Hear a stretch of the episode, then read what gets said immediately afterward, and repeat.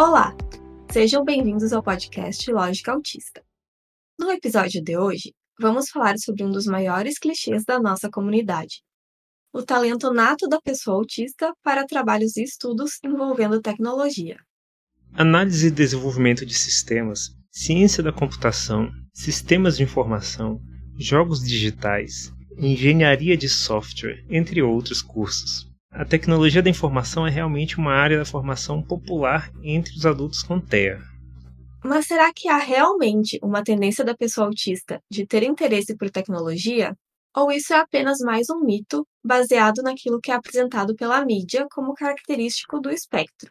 Aquilo que é ligado ao estereótipo do autista como um gênio das exatas, como acontece no filme Rain Man. Hoje a gente vai conversar um pouco sobre isso com o nosso convidado, o Jefinho. Eu sou a Lili, tenho 33 anos, moro no Rio Grande do Sul e eu tenho certeza que na empresa que eu trabalho tem pelo menos uns 50 autistas sem laudo. Olá, sou Luan, tenho 32 anos, moro no Pará e eu gosto da área de TI. Oi, meu nome é Jefferson, tenho 26 anos, sou do Piauí e eu sou de exatas, mas eu não sei fazer conta. ok, muito bom. É, está aí para desmistificar, né? Que você não precisa saber fazer conta para ser exatas. Não, você só sofre um pouco mais, mas dá certo. Eu sou muito ruim em matemática e eu fiz aquele teste genético do Genera, sabe?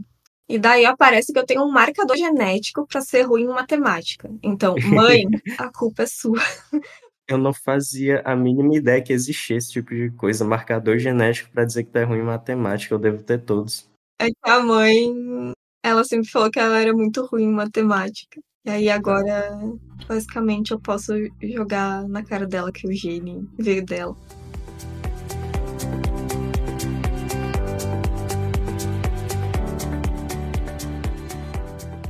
Obrigado pela sua presença aqui mais uma vez, Jefinho. Eu que agradeço a oportunidade. Eu queria pedir para você falar um pouco sobre a sua formação profissional e algumas outras coisinhas que você queira falar. Eu passei o meu ensino médio todo achando que eu ia para a área de humanas, né? Minha matéria preferida era história. Enfim, eu, eu nunca fui muito bom em planejar, né, o que, que vai acontecer no futuro na minha vida. E aí acabou que eu fui para a ciência da computação, não tem nada a ver, mas ainda bem que deu certo. Hoje eu sou bacharel em ciência da computação e eu trabalho como desenvolvedor de software para uma empresa de, de Natal, no Rio Grande do Norte. É uma das poucas pessoas que eu conheço que gostam do próprio trabalho. É engraçado porque geralmente quem é da área de desenvolvimento até que gosta do que faz, sabe? E eu acho que eu entendo porque, assim, essa parte de, de programação, ou você gosta, ou você não consegue trabalhar com isso, porque você basicamente fica resolvendo problema lógico o dia inteiro. Então, se você não gostar desse tipo de coisa, você vai ter um burnout muito rápido.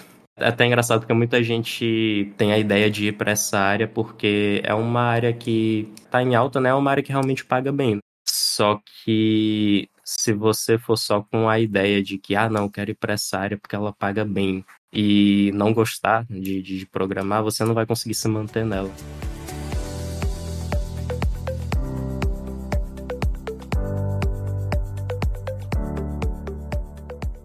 Uma reportagem do Eu País conta que uma empresa alemã chamada Alticom, eu acho que é assim que pronuncia, não sei, desculpa se estiver errado, emprega exclusivamente autistas como analistas para a realização de testes de software. Nesse trabalho, eles verificam sistemas de segurança em busca de falhas. As pessoas no espectro autista têm habilidades especialmente úteis, em alguns casos extraordinárias, especialmente em tudo que requer atenção contínua, decifrar sequências lógicas e encontrar erros, diz a matéria. Tá a matéria na descrição do episódio.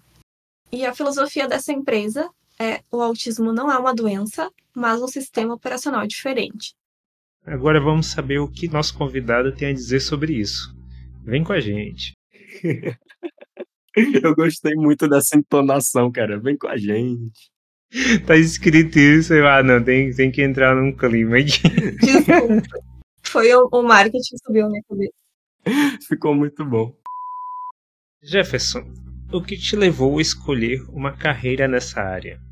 Como eu tinha mencionado antes, eu não sou muito bom em planejar o que vai acontecer na minha vida, né? Então, na verdade, acho que a resposta mais sincera mesmo seria que nada me levou a escolher uma carreira nessa área, simplesmente aconteceu, né? Foi o acaso. É, foi, foi seguindo aquela filosofia do Zeca Pagodinho, né? Deixar a vida me levar, a vida leva eu e deu certo. É, foi a mesma estratégia que eu usei para escolher meus cursos de graduação. Pois é, história era a minha matéria preferida, né? E por uma época do ensino médio, eu queria muito cursar direito.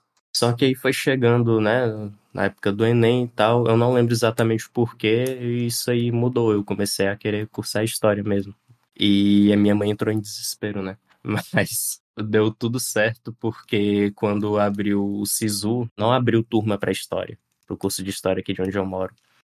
E aí eu fiquei olhando para as outras opções de curso e fiquei pensando, tá, o que, que eu faço agora? E nenhuma delas me agradava, entendeu? Eu não, eu não me via em nenhuma daquelas outras áreas. Só que eu, eu olhava para a ciência da computação e ficava pensando assim, será? Porque tem muita matemática, eu já sabia que tinha muita matemática, é um curso de exatas, né? Tem, tem muita gente que acha que é, sei lá, aprender a mexer no Windows, entendeu? Aprender a mexer no, no, no, no Linux, aprender a formatar computador. Acho que ainda, tem, ainda hoje tem muita gente que acha que uma, um curso superior na área de tecnologia é isso, entendeu? Mas não, tem muita, muito cálculo, muita álgebra linear, geometria analítica, todas essas coisas. E eu sempre tive medo disso, porque eu sempre fui péssimo em matemática. Mas, não sei, eu só escolhi, pensei seja o que Deus quiser e fui. E deu certo, né? Ainda bem eu aprendi a tolerar a matemática no decorrer do curso. Começou a fazer um pouco mais de sentido, porque apesar de eu não gostar disso, eu sempre gostei muito de física, né? Eu acho que é porque para mim a matemática é abstrata demais. E na física eu conseguia ver aplicações daquilo ali. E aí eu tive, por exemplo, a matéria de cálculo que eu passei, mas eu só estava reproduzindo mecanicamente tudo que eu estava aprendendo para fazer as contas, eu não sabia o que, que eu estava fazendo, na verdade. E depois eu tive física no outro bloco. E nessa matéria de física, estava sendo aplicados os conceitos de cálculo. Aí ah, foi só ali que eu comecei a entender o que, é que eu estava estudando no semestre passado. Então foi por isso que eu comecei a aprender a, a tolerar.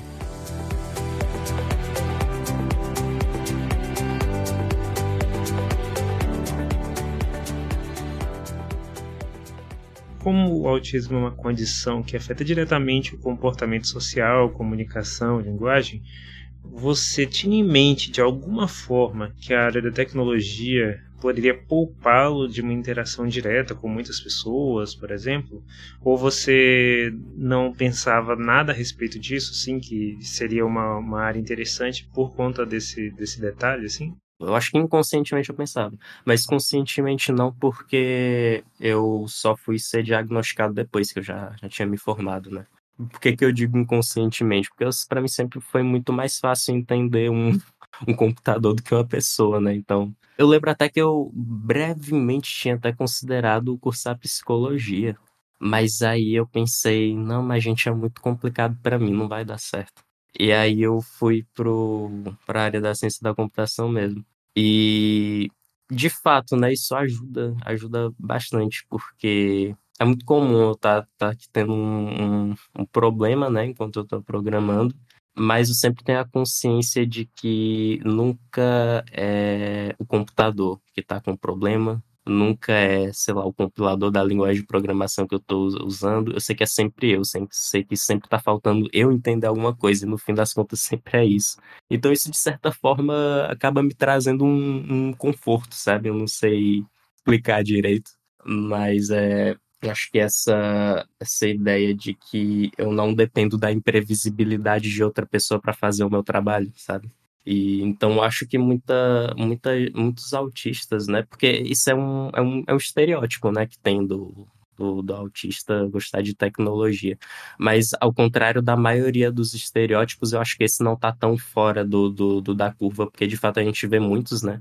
É, na minha turma mesmo tinha hoje olhando para trás, eu acho que tinha devia ter uns quatro ou cinco colegas que muito provavelmente estão no espectro. Eu tenho um professor que eu tenho certeza que também tá. Tem um outro que eu suspeito fortemente. Então, eu, eu consigo definitivamente ver de onde é que vem esse estereótipo.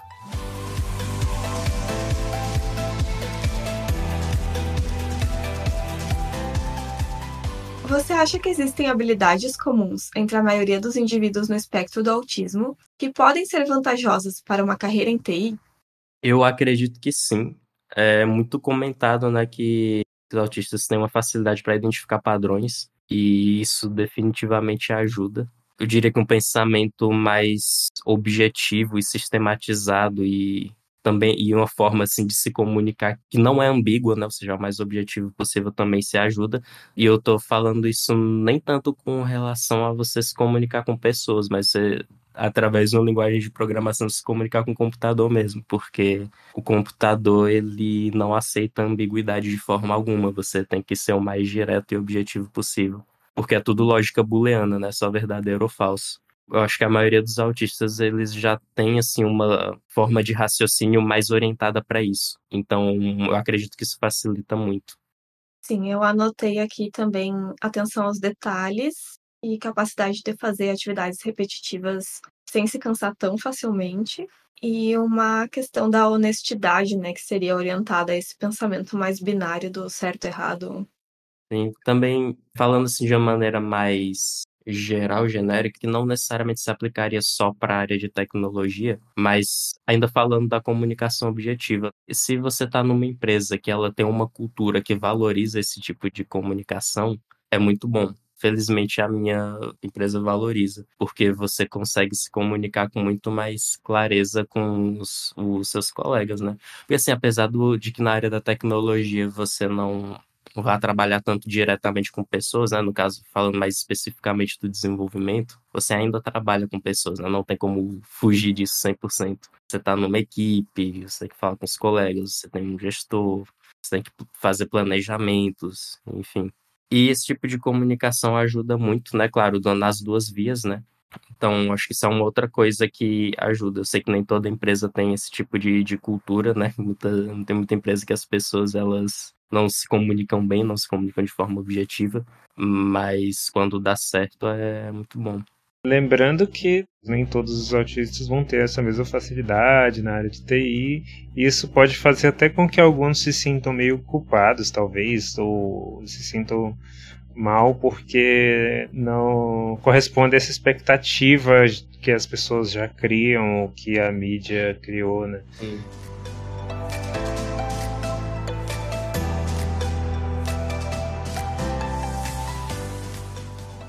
Seguindo aqui, Jefinho, quais são os desafios específicos que você, como profissional autista, enfrenta no ambiente de trabalho em tecnologia?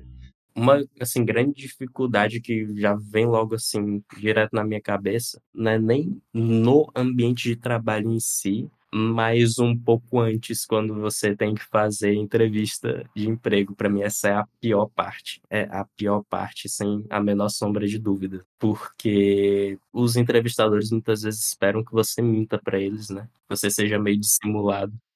Foi você que comentou que, que recusaram porque disse que um dos motivos era o salário? Foi, foi. Tem uma época, não faz muito tempo isso, né? Que tinha uma empresa gringa que eles, um recrutador, né, entrou em contato comigo. E aí eu fui seguindo o processo, né? E ele teve uma breve conversa comigo. E ele mesmo, esse recrutador, ele tinha me perguntado, né? Fez perguntar ah, quais seriam as razões para você mudar e tal. Eu elenquei várias, mas entre elas eu falei o salário. Por que, que eu falei o salário? Porque é um salário de real para dólar. A gente está falando de que na prática eu ganharia de quatro a cinco vezes mais. Não tem como isso não ser uma razão, pelo amor de Deus. Sim. E ele entendeu perfeitamente. Beleza. Fui, fiz uma entrevista com o RH deles deu certo. Assim, na entrevista com o RH. Fiz uma entrevista com um dos desenvolvedores, que, coincidência, era brasileiro também. Inclusive, ele fez essa pergunta, eu falei, ele entendeu perfeitamente, passou para frente. Aí chegou num, acho que num dos fundadores da empresa, que acho que também é desenvolvedor. Acho que ele era da, da Eslovênia, não sei, um negócio assim. E ele me fez essa pergunta e eu falei para ele. E aí ele não demorou muito tempo depois da entrevista, eu recebi um e-mail dizendo que não, não ia, né? E a razão que ele recusou, né, minha candidatura, era exatamente porque eu tinha mencionado isso. Só que detalhe, né? Não foi a única coisa que eu mencionei. Eu falei várias outras coisas, que eu gosto da tecnologia que eles usavam, é, eu achei legal, legais os projetos deles, eu elenquei outras coisas, né? E se também, se você for olhar para o meu currículo, tipo, eu não sou o tipo de profissional que, como eles dizem, fica pulando de galho em galho, sabe? Eu literalmente só trabalhei em dois lugares até hoje, dois lugares diferentes. Então, sinceramente, não entendi. Acho que ele realmente queria que eu mentisse para ele. Ou então ele viu alguma outra coisa que não quis falar o que, que era e inventou que esse foi o motivo. Mas enfim, foi isso que aconteceu. No caso, a empresa deu a entender que, que eles tinham medo de que outra empresa oferecesse um serviço igual, pagando 10 reais a mais e você Isso. trocasse. Isso, exatamente isso. É como eu falei, né? Não tem nada a ver, porque eu tinha citado o salário como um dos motivos, mas não era, sei lá, porque eu ia ganhar 10% a mais, 20% a mais, 50% a mais, entendeu? Tipo, era uma diferença brutal mesmo é, acontecer isso aí. Isso, né, claro, antes do, do trabalho, né? Dura, dentro do ambiente de trabalho, eu poderia ter muito mais dificuldades se eu trabalhasse presencialmente. Ainda bem que eu trabalho remoto, né? Isso é uma coisa que para mim faz toda a diferença. Eu nunca trabalhei alocado. Desde o meu primeiro emprego, que foi antes da pandemia já, eu já trabalhava remotamente. E eu já tive algumas experiências, né, que eu já passei, inclusive recentemente agora, eu passei uma semana lá em Natal, indo para o escritório da empresa. E realmente é muito melhor ficar remoto porque tem bem menos interação social, né? Uma dificuldade que eu sei que eu enfrentaria é que eu costumo fazer muito Steam quando eu tô programando. Eu gosto muito de sacudir as mãos, sabe? Isso me ajuda a me concentrar. E eu não ia de forma alguma me sentir confortável para fazer isso na frente do, do, dos meus colegas, né? Eu acho que isso me, me prejudicaria um pouco, né? Não só no, na minha produtividade, mas também porque talvez fosse me estressar um pouco mais sobre os desafios específicos que profissionais autistas em geral podem enfrentar no ambiente de trabalho, qualquer ambiente de trabalho no caso, poderia ser uma falta de treinamento especializado por parte da equipe da RH. Às vezes tem essa vaga PCD e eles não têm exatamente uma instrução especializada de como receber uma pessoa autista, ainda mais porque cada autista é um autista. Então, é muito individual esse tipo de adaptação que precisaria ser feita para receber uma pessoa no espectro. E talvez o desafio da necessidade de suporte individualizado por parte do RH também, que a gente, autista nível 1 de suporte, talvez não precise de um acompanhamento muito próximo, mas talvez alguém que tenha um nível maior de suporte precise, principalmente se for um trabalho presencial. Né?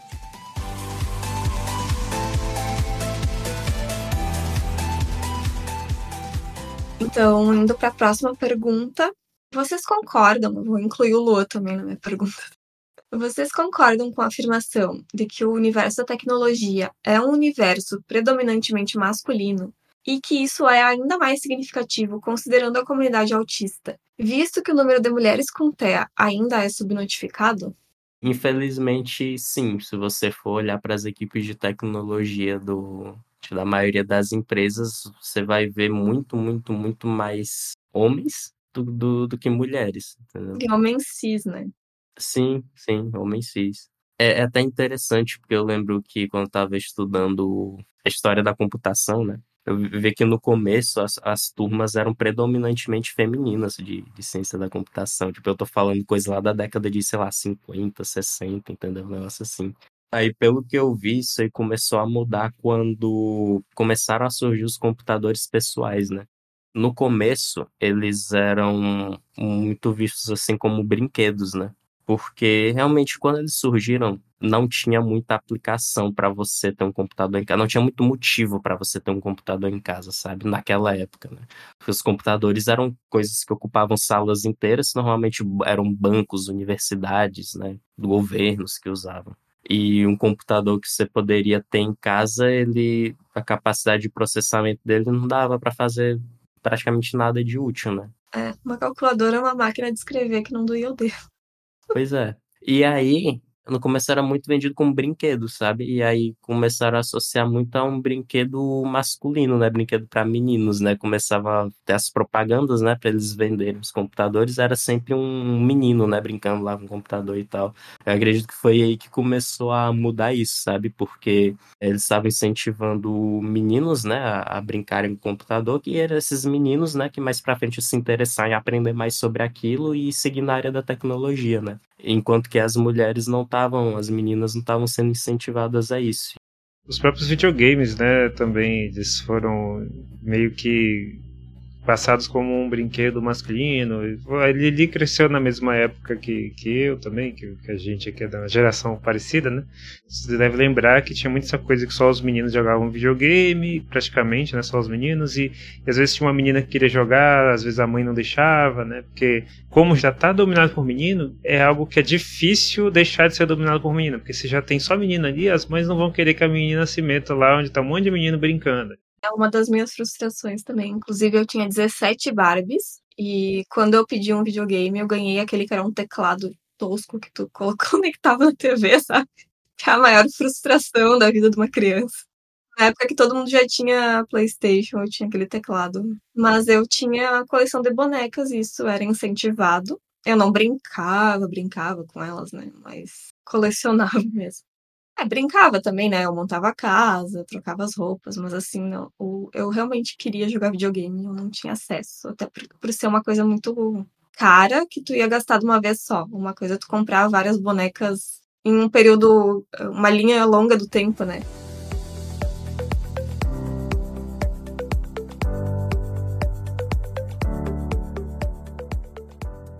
Como vocês acham que o mercado de tecnologia pode se tornar mais inclusivo, não só para mulheres autistas e neurotípicas, mas também para outras minorias? Porque a maioria dos homens em empresas e cargos relacionados à tecnologia ainda são homens cis, branco, hétero. E como a gente poderia talvez tornar essas equipes mais diversas, até pela questão da própria inovação, né? Quanto mais diversa for uma equipe, mais ideias diferentes e pontos de vista diferentes podem somar num produto tecnológico. Eu acredito que isso é algo que é, acho que a forma mais eficiente a gente mudar isso seria, claro, tem toda a questão de conscientização, falar mais sobre o assunto e tal, mas assim, falando do, do ponto de vista de, da empresa, né, você estar tá numa empresa, é só mudando mesmo o processo de recrutamento. Eu falo isso porque teve um tempo atrás, um meu gestor antigo, porque essa empresa que eu trabalho, ela sempre prega muito esses valores, né, de inclusão, de diversidade, e a gente fala muito sobre isso, né? Só que a gente também sofre esse problema de que, por exemplo, a área de desenvolvimento, de, de infra, predominantemente masculino, né? Homem cis. E aí, o que, que foi que esse meu gestor da época ele tinha feito, né? A gente estava com um processo de recrutamento aberto e ele disse assim: não, agora eu vou priorizar somente currículos femininos. Eu vou tirar todos os currículos masculinos, vou olhar só para os femininos. E aí começou a entrar em contato né, com as mulheres. E aí a gente, na época, conseguiu fazer duas contratações para mulheres desenvolvedoras, né? E eu lembro que eu fazia parte também do, do processo, mas é porque eu costumava revisar os. Porque a gente sempre tem um desafio técnico, né? Que a gente pede para o candidato fazer. Ele fazer uma, uma coisinha assim que. Tipo um CRUD, né? É uma tela que você pode criar, listar, atualizar e deletar itens, né? Que é uma coisa assim que seria que é fácil de fazer e que já dá para ter uma ideia de como que a pessoa trabalha. E aí eu reviso esses códigos e tal. E a gente já estava com o processo rolando há um tempo, eu já tinha revisado vários códigos, né? Candidatos homens, porque a maioria acaba sendo, das candidaturas acaba sendo de homens mesmo, né? Nossa, era tudo, tudo horroroso, era tudo horrível. Eu lembro que a maioria não fazia o básico que era pedido quando a gente começou a revisar os desafios enviados por mulheres, o negócio mudou completamente, cara. É, nível assim, de, de organização, de, de, comprometimento, de atenção aos detalhes também era, era algo assim muito maior. Fazia muito tempo que eu não pegava um desafio e pensava, caramba, esse aqui eu gostei de revisar. É, tem um. Não, bem um meme, é uma coisa que as mulheres comentam entre elas, que é tipo: se você tem vergonha de mandar seu currículo, lembra que um homem branco com desempenho muito abaixo do seu vai enviar e vai ser contratado. Se as pessoas deixam de enviar por, por se sentirem incapazes, elas estão se sabotando, né? Só aproveitando para fazer um link aqui, envolvendo TI, mulheres e, e essa, esse mercado de trabalho. Nos anos 60, quando os computadores ainda eram extremamente limitados, as mulheres que faziam os cálculos, assim, né? tem até aquele filme que se chama Estrelas Além do Tempo, que mostra como a NASA, na época da corrida espacial, contratava várias mulheres para ficar fazendo as contas que os computadores não davam conta de fazer, então meio que elas dividiam essa tarefa com os computadores. E como isso, com o tempo, né, elas foram deixando essa área né, e foi virando uma área cada vez mais masculina. Né? Mas antes eram quem fazia as contas eram as mulheres.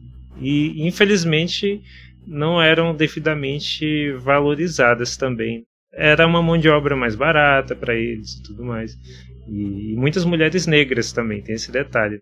Então assistam aí Estrelas Além do Tempo, é um filme bem interessante. Olha que eu não sou de assistir filme nem recomendar filme, mas tá aí uma recomendação.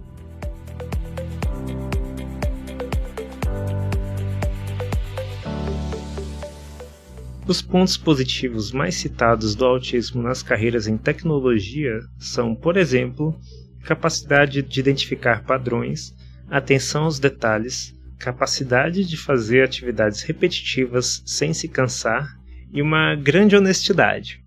Hoje em dia, as tarefas humanas mais automatizadas estão sendo substituídas pela inteligência artificial. Você sente que a sua função é ameaçada de alguma forma por essas ferramentas? Eu sei que muita gente do, da área de desenvolvimento se sente ameaçada, porque a gente tem o chat GPT, né? Que ele faz muita coisa. Eu uso bastante no trabalho. Eu também. Comecei a usar bastante recentemente também, porque ele, ele realmente ele é impressionante. Ele já me ajuda a encontrar bug no código, entendeu? Eu uso ele para me ajudar a escrever teste. Só que assim, não tem como você trocar, e acho que isso também ainda não vai acontecer no futuro próximo, né? Você trocar uma, uma pessoa desenvolvedora pelo chat GPT o que eu vejo é ele mais como uma, uma evolução do, da, das ferramentas que a gente usa. Ele é uma ferramenta. A gente, da área de desenvolvimento, a gente tem que ter noção de que a, é o, a nossa função não é digitar código, a nossa função é resolver problemas. O código é uma ferramenta que a gente usa para resolver o problema. E se você for pegar toda a história né, do, do, da computação, do desenvolvimento e tal, você vê que quando a computação surgiu não tinha nenhum computador, né? Foi lá com, na época do Alan Turing, tal, ateu, homossexual, vocês já agradeceram ele hoje, né? E aí é, não tinha, e aí depois a gente começou a programar, sei lá, com relé, depois com cartão perfurado, entendeu? Aí depois que foi começar a surgir ali as linguagens de programação, né, de baixo nível, depois de alto nível. Então, ao longo do tempo, a forma que a gente usa para se comunicar com o computador para desenvolver software, ela foi evoluindo e ela foi aumentando a nossa produtividade, né? E eu penso que o próximo passo seriam as ferramentas de inteligência artificial, né? Hoje em dia a gente usa a linguagem de programação para criar software. Eu acredito que no futuro o que vai acontecer é que a gente vai usar a linguagem natural, né? Ou seja, português, inglês, para se comunicar com uma ferramenta de IA que ela vai criar o código para a gente. Então, eu não, não vejo assim como uma ameaça, porque eu acho que é, é uma evolução. E isso não vai, assim, não vai fazer com que também qualquer pessoa consiga criar um software. Porque tem muitos desafios muito específicos, tem toda uma forma de pensar, né? Tem também o fato de que o código que a IA vai criar não vai ser perfeito. Você pode, pode ainda sei que você tem que fazer alguma intervenção manual ali no código. Então ele só vai facilitar, melhorar a produtividade, mas não vai substituir, né? É, o pessoal fala aqui que às vezes, mesmo que uma pessoa consiga só dar comandos bem mais simples para uma IA e resolver muitos desses problemas, ainda assim vão existir pessoas que vão saber operar melhor do que a grande maioria essas IAs e vão ser mais qualificadas ali, né, para trabalhar diretamente com aquilo, vão ser as mais buscadas para trabalhar ali são essas que entendem melhor como falam, né, dos prompts ali, né, dos comandos que são dados para as uhum. IAs, né? Porque não é qualquer pessoa que vai saber a melhor forma de dar um comando para determinada IA e tudo mais para solucionar um problema, né? Até hoje tem muita gente que não sabe pesquisar direito no Google, entendeu? E a, a forma como que você pesquisa faz toda a diferença para você encontrar os resultados, né? Então são, mas é uma habilidade que você treina, né? Você aprende. Então, mas aí leva-se tempo, leva-se, não tem como, como sei lá, qualquer pessoa conseguir extrair o melhor de qualquer ferramenta só porque é relativamente simples de se usar a ferramenta. Sim, sim, você ainda vai ter que ter conhecimento sobre linguagem de programação, porque como eu falei, pode ser que você tenha que modificar ali manualmente o código, né, que a IA gerar para você. Você ainda vai ter que ter noção de engenharia de software, de sistemas operacionais, de, enfim, nenhum dos conhecimentos são necessários para você construir um software vai se perder só porque você vai, vai usar uma IA dessa, né? Você só vai aumentar sua produtividade. E como você disse, tipo, é como se fosse uma evolução tecnológica, mesmo na época que se usava cartão perfurado, e aí evoluiu para uma nova tecnologia que aumentava muito mais a produtividade e também deve ter gerado uma certa, um certo fascínio e preocupação na época, né, para os profissionais da área, mas uhum. foi só aumentando lá as possibilidades, né. Mas é isso, eu também não me sinto ameaçada pela inteligência artificial. É, se bem que agora tá tendo umas campanhas de artistas ali, de, de ilustradores, que estão fazendo umas campanhas anti-IA. Não sei se vocês têm visto aí. Eu vi pelo Instagram algumas coisas assim. Eu, eu já vi um pouco. Já vi um pouco, mas é isso que o Jefinho comentou. É o tu se sentir ameaçado por uma coisa que não vai fazer a mesma coisa que tu. E assim, quem vai fazer um trabalho por inteligência artificial realmente não é uma mesma pessoa que talvez compraria de um artista, sabe? Vou pegar o exemplo do. Eu não sei exatamente quando que surgiu, mas faz muito tempo mesmo surgiu aqueles. Você vê naqueles desenhos antigos, eles já fazem referência como muito antigamente também, tipo, já estão fazendo uma referência histórica, aqueles pianos que eles botavam só um, um, papel perfurado ali que fazia com que o piano tocasse naqueles salões, né? Não sei se você já viu, Jefim. Sim, tinha no pica-pau, né?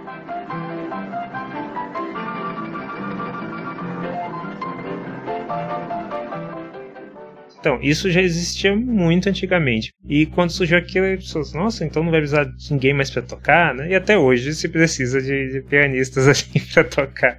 Existem opções automáticas de tocar, da mesma forma que você pode pegar um, um arquivo de MP3 e botar para tocar ali como som mecânico, né, como eles costumam chamar. Mas as pessoas ainda vão valorizar mais um músico tocando ali, né, presencialmente em questão da rede social, antigamente um negócio não precisava estar online para ele funcionar como um empreendimento, né? Hoje em dia é um requisito, se tu não tá online, às vezes não consegue atingir teu público e o, o negócio vai à falência. Principalmente loja, questão de, de comércio, né? Se tu não tem pelo menos um WhatsApp, um. Não aceita Pix hoje em dia. É, já era. Então, talvez essas ferramentas com que os profissionais se sintam ameaçados sejam uma questão, talvez, de democratizar para que pessoas que não tenham condições de pagar por um serviço profissional consigam fazer elas mesmas, sabe?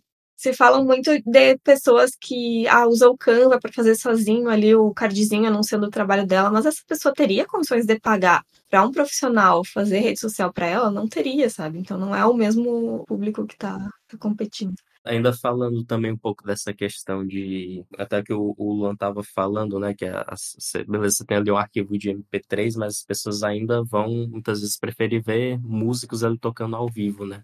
Acho que é porque a gente tem muito esse fascínio de ver o ser humano fazendo alguma coisa impressionante. Por exemplo, no, no xadrez, né? Teve lá o. Acho que foi o Kasparov, né? Isso, e o computador Deep Blue. Sim, sim, o Deep Blue que ele que ganhou dele, né? E aí, se eu não me engano, na época surgiu, né, muita discussão, ah, será que o xadrez vai acabar agora, não sei o quê. Cara, hoje em dia, os computadores, eles ganham de qualquer pessoa, mas nem por isso as pessoas vão ficar assistindo o torneio de, embora tenha, né, eu sei que tem, vão ficar assistindo o torneio de engine de, de xadrez lutando uma com a outra, né. As pessoas vão dar, ainda dão muito mais audiência para jogadores, pessoas, seres humanos jogando xadrez ali, competindo entre elas, né.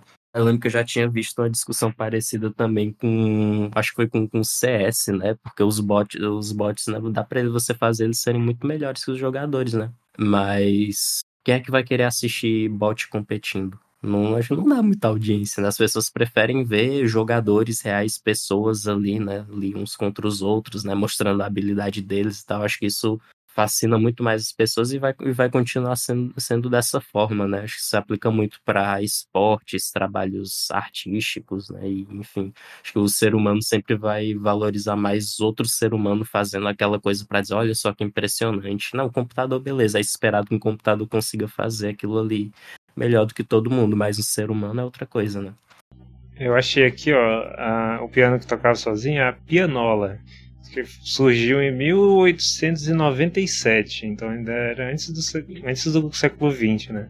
Ele diz que atingiu seu ápice de vendas em 1924. Mas aí quem vai querer ficar vendo um piano, ouvindo um piano tocando sozinho ali, né? Então é... Uhum. É, porque as pessoas não tinham som mecânico na época, não tinham uma caixa de som, com, não tinha uma JBL pra botar ali a música, né? Por isso que tinha esse piano. É, não tinha um DJ lá.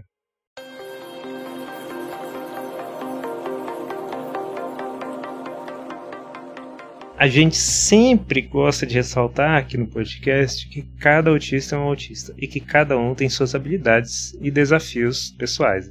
Profissionais autistas podem ser encontrados em todas as áreas, mas dessa vez a nossa conclusão é que sim, o estereótipo realmente representa uma maioria. Porém, essa maioria existe porque representa as pessoas que tiveram acesso ao laudo.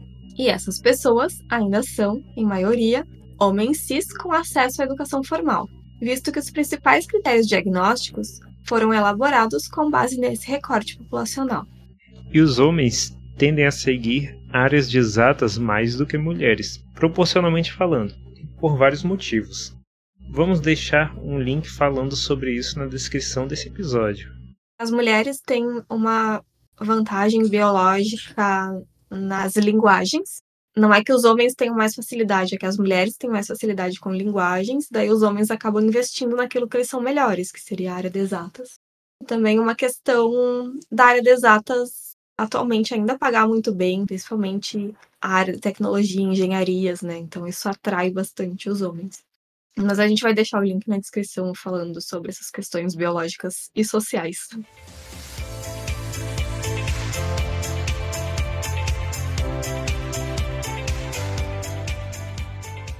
Uma matéria da revista Exame conta que a diretora de Diversidade e Integração da SAP disse à agência F que começaram em 2011 um projeto na Índia, onde trabalharam com autistas e comprovaram que o autismo e a tecnologia de informação se dão bem, especialmente em testes e controle de garantia de qualidade.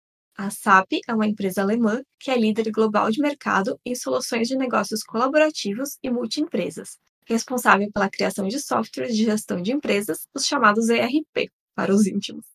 E isso é um sinal muito evidente de que o mercado, principalmente o mercado de tecnologia, está sim atento às questões de diversidade e inclusão no ambiente corporativo, não só pelas obrigações da política de cotas, mas também para direcionar e aproveitar melhor as habilidades e potenciais de seus funcionários ainda temos mais de 85% dos autistas fora do mercado de trabalho, mas temos esperança de que essa realidade se transforme.